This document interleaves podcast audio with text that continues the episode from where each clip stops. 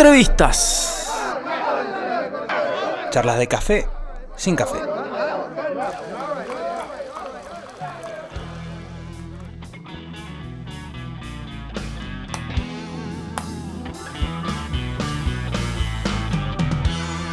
Yo era un hombre bien, tenía perro y mujer.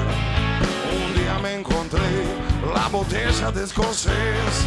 Tomé demasiado. Oh, sí. Tomé demasiado. Claro que sí, amigos, de regreso en el show, por fin. Rescatamos esta entrevista y estamos comunicados en el marco, primero que nada, ¿no? En el marco de los 20 años de rock al aire aquí en Mendoza. Este festejo aquí en Vorterix. Hemos estado charlando con un montón de, referentes musicales, de la radio, bueno, de, de- toda la gente que ha pasado por estos 20 años de rock aquí en Mendoza. Y estamos comunicados con un blusero, con un guitarrista tremendo, con un profesor. Bienvenido, Daniel Raffo, ¿cómo estás? ¿Cómo están chicos? Buenas tardes, buenas tardes para todos. Buenas tardes. ¿Todo tranquilo? ¿Cómo...? Demasiado. Sí. Sí, sí, sí. es hora de volver al quilombo, queremos volver al quilombo. Por favor, por favor. Quiero escuchar ruidos de copas, este, así que se chocan, el murmullo de la gente en la mesa, Claro. la música de fondo.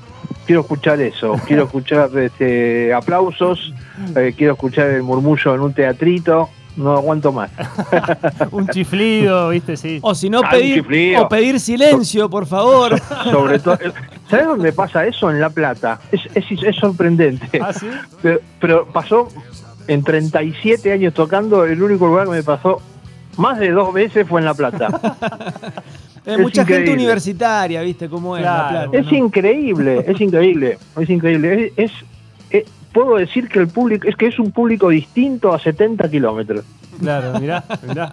Aparte, Sí. si, hay, si hay un género, una música para escuchar en silencio, es el blues, quizás, ¿no? Que, que uno se puede dejar Sí, llevar. te- con el blues puedes hacer cualquier cosa. Como dice Ricky Tapia, este, ni siquiera tenés que tener un look. Podés ser flaco, gordo, pelado, viejo, joven.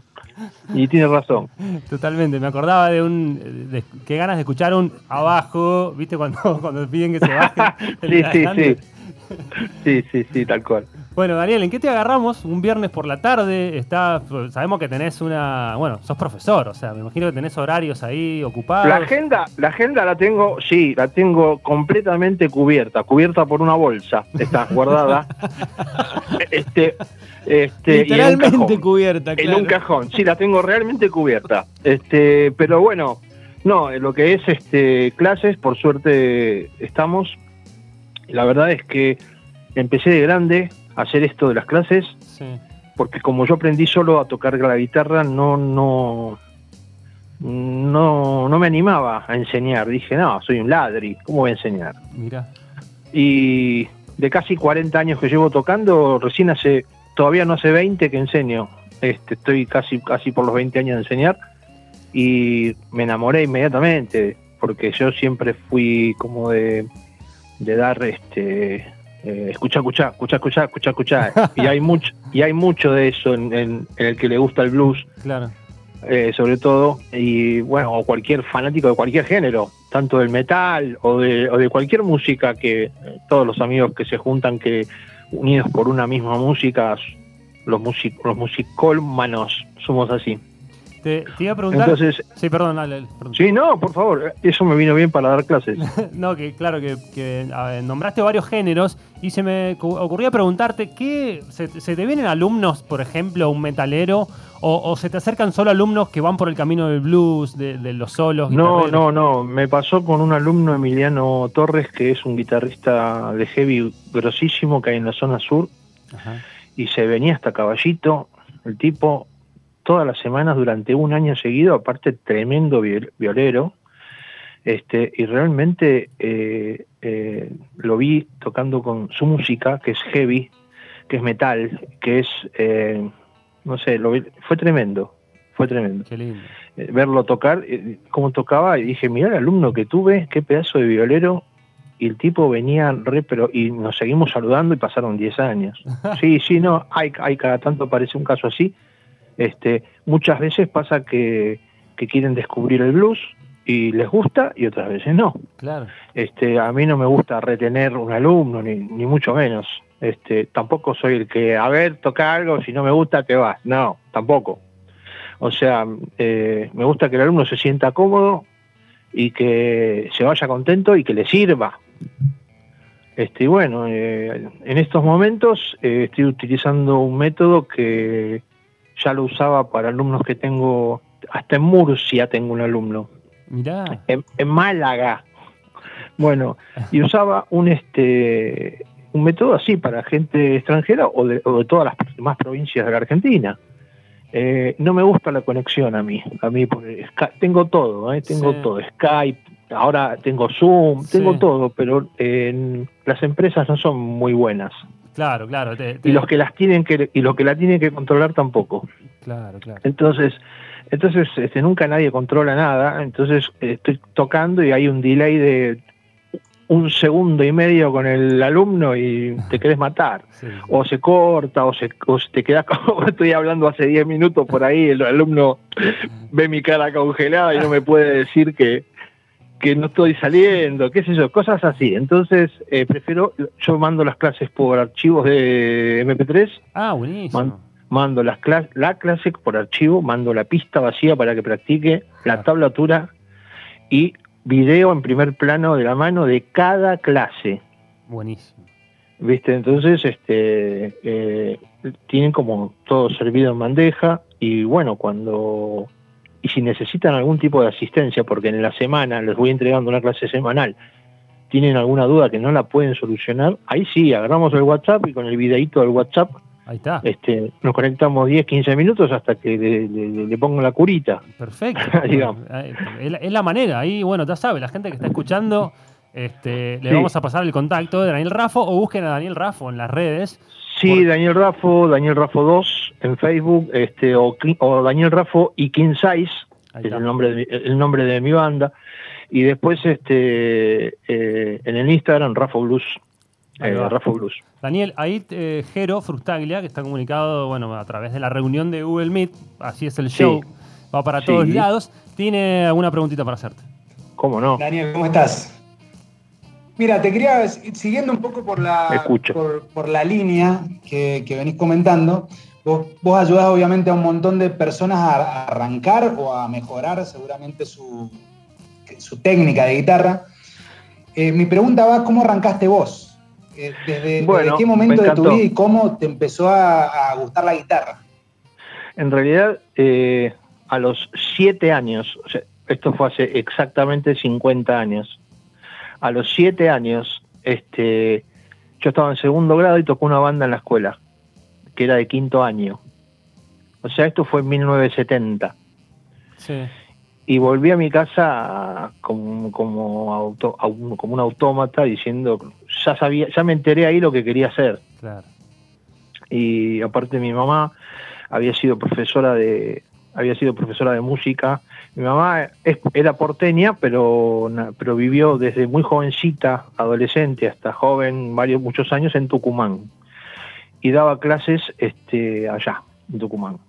De, era pianista había estudiado piano y era profesora de música. Entonces no digamos que había había discos en mi casa para escuchar y de, y de entrada eh, ya escuchaba, de- a esa edad ya escuchaba algunos discos, li- linda música en mi casa. Y cuando vi tocar esa banda en vivo, quedé totalmente conmocionado. Claro.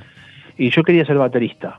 Ah, mira. Y la verdad, me, bueno, a los 20 pasaron, vamos a, re- a saltearnos. A los 9 años me, encargaron, me, me encajaron una guitarra, mi mamá.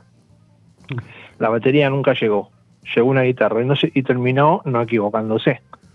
Y bueno, estudié y estudiaba unos métodos que había en los años 70, eh, hoy un poquito vetustos, pero realmente eran buenos, te enseñaban muy bien, eso me- permitió saber tocar un instrumento. Pero el blues, cuando me llegó el blues, me llegó a los 19, 20 años y realmente ahí ya decidí que quería ser músico. Claro, claro. Este, pero bueno, tenía el caprichito de la batería pendiente, así que con mi primer aguinaldo me compré una batería en vez de comprarme una guitarra eléctrica. y bueno, y después este, toqué la batería los primeros cuatro o cinco años de carrera, pero estaba encerrado encerrado en, eh, en todas las noches estudiando a los grandes músicos de blues con una guitarra criolla a la que le puse cuerdas metálicas y estaba todo el día, todas las noches, mejor dicho, antes de acostarme, estaba en la cocina de mi casa tocando, tocando con cassettes que los paraba, los frenaba, los rebobinaba hasta que le saqué todos los yates a todos. Y en ese, peri- en, en ese periodo que hubo entre que dejé de estudiar y los 20 años, los 20 y pico, Sí. no, los 20, eh, ahí me olvidé todo lo que había estudiado. No me acordaba más de nada, de la lectura, de nada. Claro. Así que, y menos de blues, que es, otra, es otro idioma. Este, así que eso lo aprendí completamente solo. Y de, y de contemporáneos, de artistas contemporáneos tuyos, digamos, de esa, de esa primera camada de, del rock nacional, digamos, de los La, Mi- 70. la Mississippi, la Mississippi nació cuando yo armé mi banda, Sí, mi banda King Size, la armé en el mismo año de la Mississippi, en el 88. ajá. Son todos músicos, la mayoría del mismo año del nacimiento mío. Ricky Tapia, Claudio, eh, Guzzi Ginoy, son casi todos de la misma edad. Este, y bueno, eh, eh, ellos en el mismo año tuvieron la misma idea sin que nos conociéramos personalmente. Yo el único que conocía era Miguel Abota. Claro. Y bueno, y bueno, iba a la casa en Belgrano, me iba todas las semanas porque él había vuelto de España hacía poquito, hacía tres años, dos años, digamos, de la mitad de los 80 para adelante, y armó Durazno de Gala, que fue una banda que tuvo bastante tiempo dando vueltas. Sí. Inclusive abrió para B.B. King en el Luna Park en el 91. Este, bueno, y yo estaba todos los, dos veces por semana, estaba en la casa de Miguel, zapando, con. Durazno de Gala Sí. y era invitado era un invitado permanente y bueno digamos ahí como que me fui fogueando mucho con el blues hasta que en el 88 armé mi, mi banda Claro. y bueno ahí sí y tuve la idea de armar una banda de blues con Alejandro Varela que eh, es guitarrista que tocaba en ese en esos años tocaba en una banda muy famosa se llamaba Don Cornelio y la zona Ahí va. Que después fueron después en los 90 fueron los visitantes Claro, exactamente. Eh, exacto. Vale. Entonces, bueno, él, Alejandro es un fanático del blues, un tipo que muy fanático del blues y tiene coleccionista también. Y bueno, este nos conocimos zapando y bueno, ahí se, se hizo la unión. Y King Size nació junto con él. Claro. Y, y hoy en día, a 32 años de eso, pasaron como 70 músicos. por la banda. es un combinado, una selección. Una vez, me puse, una vez me puse a anotar, me puse a anotar tratando, porque yo tengo mucha memoria, Sí. no me acuerdo lo que te dije hace tres minutos, pero tengo mucha memoria con, con los años, no sé por qué. Mario Sí. me lo dijo lo mismo en Bortelli. una vez me dijo, usted es los luceros, me dice. Usted los luceros se acuerda la fecha, el del año, tengo sí, totalmente, me hizo explotar de risa porque tiene razón, es verdad. Este, pero bueno, eh, eh, sí, pasó, pasó, pasa eso. Y me acuerdo, voy tratando de separar año por año Sí. las diferentes formaciones y así me van saltando y llegué a 60 y pico. Tremendo, un combinado, una selección. Son 32 años también. Y también está bueno que, que bueno, que lo que lo que es King Size es un proyecto, o sea, hoy es Daniel Raffo y King Size. Claro. Que de paso con ese nombre tengo mi página de Facebook, ¿no? También la uso, una especie de fanpage que hay en Facebook, bueno, la tengo con ese nombre. Perfecto. Este, también paso esa data también para saber cosas, porque bueno, ahora acabamos de filmar un streaming, ya se está empezando, antes de que se queme todo Sí. lo del streaming, Sí. tenemos que presentarlo urgente, Claro. antes que desaparezca. Y ya está hecho, hay que... Hay que Está hecho, está hecho, está en el estudio, se está terminando. Metimos 14 temas, vamos a hacer un showzazo. Qué lindo, qué lindo. Bueno, Este, en un estudio, en un estudio hermoso aparte y enorme, en un lugar enorme, muy grande. Somos, imagínate que somos, por momentos somos ocho y tenemos los dos metros entre cada uno, imagínate. este, fuimos con todos los recaudos. Sí. Me costó bastante asomar la nariz en esta, en este periodo extraño de esta vida, de la vida que nos tocó vivir. Claro, y claro, algo muy raro, muy, muy nuevo. muy raro, muy raro, Sí. demasiado. Este, demasiado cuando también cuando vivimos en una era, porque pandemias hubo muchas en, la- en- en el mundo, Sí.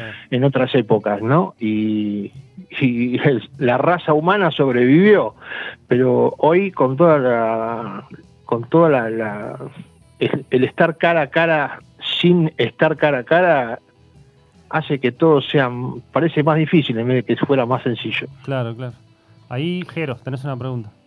Sí, bueno, me quedé con, con la, la cantidad de músicos con la que, que recién hablaba y decía, Sí, ¿qué, sí. qué fuiste, ¿qué fuiste aprendiendo y qué fuiste eh, qué, qué fue cambiando de esa banda con justamente Sí. con todo, con toda esa circulación de músicos? Mira, yo aprendí más, más que nada, siempre aprendes algo con un músico al lado, ¿no? Y con los que van cambiando. Pues yo tuve la suerte, yo en los años 80 soñaba, soñaba que con ver a un músico de blues arriba de un escenario, no había visto nunca ninguno. Claro. Porque no había venido nadie, el único que había venido era B.B. King en 1980 y nunca más.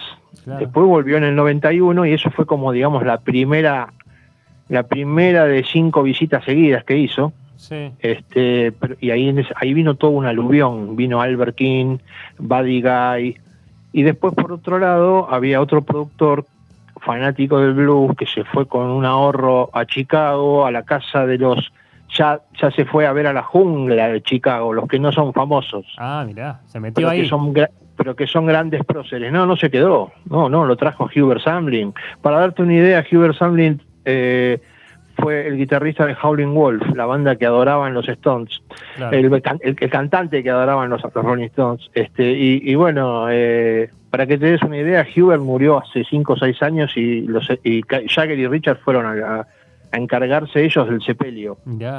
Este, o sea, esa fue la primera vez que abrí para un músico de Chicago en el año 93. ¿no? Y yo en los 80 soñaba con verlos en vivo, nunca imagi- imaginé que iba a terminar abriendo, tocando y yéndome de gira y grabando DVD, discos con estos tipos. Y llegué a Chicago, también fui a Chicago, ¿no? Y, y fui a Rusia a tocar con, con Bob Stroger, que este ahora el, el mes que viene cumple 90 años y sigue tocando. Tremendo, tremendo. Es que realmente es universal el blues, ¿no? O sea, más que, Exacto, más que cualquier exacto. otro género. se volvió se volvió uni- universal totalmente y bueno Muddy Waters eh, grabó una canción que se llamaba El blues tuvo un hijo y se llamó rock and roll Claro, exacto. no Eh, entonces bueno eh, realmente sí cuando vos escuchás Sí. ahí cambió todo ahí cambió todo en ese en esos eh, en esa intro no Eh, te lo te lo dice el mismo Kay Richard ¿entendés? o sea qué, qué palabra más calificada puede haber qué qué bisagra en el medio del antes y el después puede haber más que los Rolling Stones Tal cual. mejor que los Rolling Stones Bueno, ya, ya que Eh. los nombrás a los Stones, eh, hiciste una- un disco en el 2019, Raffo and Stones, con versiones propias. No, no, un show. Ah, un fue un show. show. Me gusta hacer show temáticos, sí. Este, yo hace unos años hice una versión muy propia de Under My Thumb, que está en el último disco, que está en Spotify, eh, que se llama Capturado Vivo, Rafo Capturado Vivo, este, que quise hacer un disco en vivo como la vieja, la vieja usanza, ¿no? Así con el público prendido fuego. o sea, lo escucho ahora en esta pandemia, escucho, escucho mi disco y me quiero matar. Porque me da una gana de subir al escenario terrible. Pero bueno, este eh, pero está bárbaro, quedó muy lindo el disco y realmente eh, eh, eh, esa versión gustó mucho y mi mujer que produce todo lo que hago, Laurita Lañafieta es community manager y produce todo todos los, los shows más un poquito más importantes de lo que es rutina Sí. este y todo lo que es redes me vine diciendo hace 10 años este hace un show con versiones en blues de los Stones yo no le daba yo no, no colgado con lo mío queriendo hacer mi propio show de- hago hago shows temáticos no Sí. este pero bueno eh, al final este Te mandaste, lo hiciste. me mandé hace, eh, ya va a ser dos años el primero, y claro, porque este año no existió. este año abrí, abrí en Capital, sí, el primer show en Capital, el primer show fue en Mar del Plata en enero, 4 de enero, el 11 de enero Rafa and Stones. Este, pero ya había hecho cinco, había hecho cuatro el año pasado y han salido todos buenísimos, porque toda la gente que le gusta los Stones le llegó el mensaje y la verdad es que Qué lindo. eh, fue muy lindo y fue- es muy lindo y, es, y, y los temas que hacen los Stones se dejan llevar al blues fácilmente. Claro que sí. Este, entonces, este, porque es, porque yo siempre dije, los Stones son una banda de blues que toca rock and roll. Exactamente. Exactamente. Este- Fueron un poquito más allá y le metieron un poquito más de salvajismo, quizás. Totalmente, arrancando por el nombre. O sea, el nombre I'm a Rolling Stone es una canción de Muddy Waters. Claro. O sea, el máximo, eh, la máxima, el máximo héroe de ellos. Claro.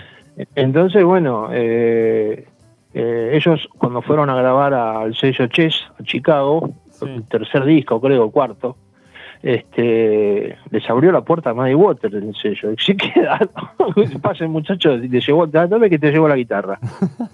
Y era Muddy Waters. Y ellos se miraban entre los cuatro, no lo podían creer, Impresionante. no lo podían creer. Bueno, eh, son fanáticos del blues Sí, y, lo- sí. y- y se les nota mucho. Sí. Sí, sí, sí. Entonces ese yo no me costó mucho. Este, así que bueno, y ahí escuché una, hay una, ahí escuché una guitarrita de fondo, bueno, ese tema tuvo mucho, mucha, mucha suerte me trajo. Ah, sí. Sí, ese instrumental que pusieron recién, eh, lo están tocando. Hoy me llegó la quinta, la quinta versión de una banda que lo está haciendo, Vamos. de Cali, Colombia. Mirá. Este, y está de cortina en Radio La Red en un programa La Largue, que se llama La Largue. Mirá. Qué, Y mirá, cuatro- qué loco. de Cali Fidalgo y otro y como es este y cuatro bandas eh, una en Mendoza Mirá vos. otra en San Martín de los Andes otra en Treleu y están tocando ese tema Qué grande, que Daniel. lo grabé que lo grabé en el estudio Spinetta nada menos Uy, eh, tremendo. La diosa salvaje, ¿no?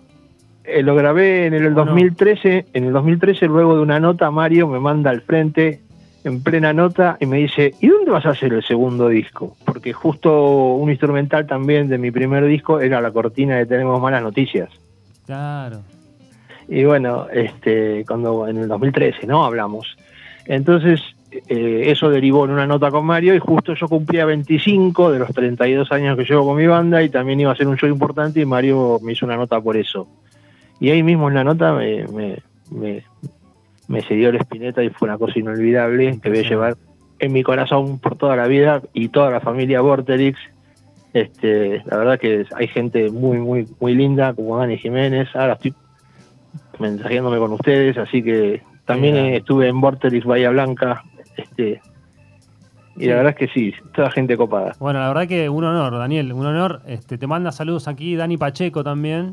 Este, Un, un abrazo grande. Qué grande, qué grande. Bueno, y lo mejor para, para lo que viene, cuando tengas la fecha del streaming nos avisás que, Por que supuesto, los voy, los voy a internar, Por favor. los voy a internar. Y bueno, y les cuento la última, que pasó muy rápido. ¿Puedo? Sí, sí, dale, dale. Bueno, lo- estas cosas pasan en pandemia nada más. Este, me llamaron eh, por los 45 años de Adiós Sui Generis. Sí. en plena pandemia, para que eligiera un tema de Sui Generis y lo hiciera versionado a mi, a mi estilo. A ver. Elegí el fantasma de Canterville. Sí. Y el 24 de septiembre, Nito hizo un, eh, un streaming por los 45 años, porque y aparte salí en el programa de la mañana en, en- en, eh, Maldición. Sí. Eh, salió una pequeña notita, salí yo también hablando en un video el día del streaming, eh, el día que, que a la noche era el streaming Sí. de Nito. Y bueno, y en el final pusieron mi versión. Qué bien. pero, pero, con eh, Carlos Vives, Sandra Mianovich, Juanse, León Gieco, una cosa de loco. Así que si quieren buscar algo importante que sucedió en pandemia con la música que hago, busquen mi versión del Fantasma de Ahí Canterbury. lo, ahí lo estamos buscando. Espectacular. Daniel. Raffo, Daniel Raffo, Fantasma de Canterbury con invitados. ¿Eso está en YouTube? Sí, sí, por supuesto. Eh, está en una página que es América Canta Sui y en la página también en el canal de mi mujer de Laura Araña Fieta. Sí, Genial. sí, sí. Genial. Bueno, Daniel, un, un placer realmente. Muchas gracias. Un honor hablar con vos y te agradecemos y lo mejor para lo que viene. Muchas gracias por todo, muchachos. Un abrazo enorme. Abrazo grande. Chao. Chao, chao. Pasaba Daniel Raffo, la guitarra del blues. Vamos a escuchar algo y enseguida volvemos.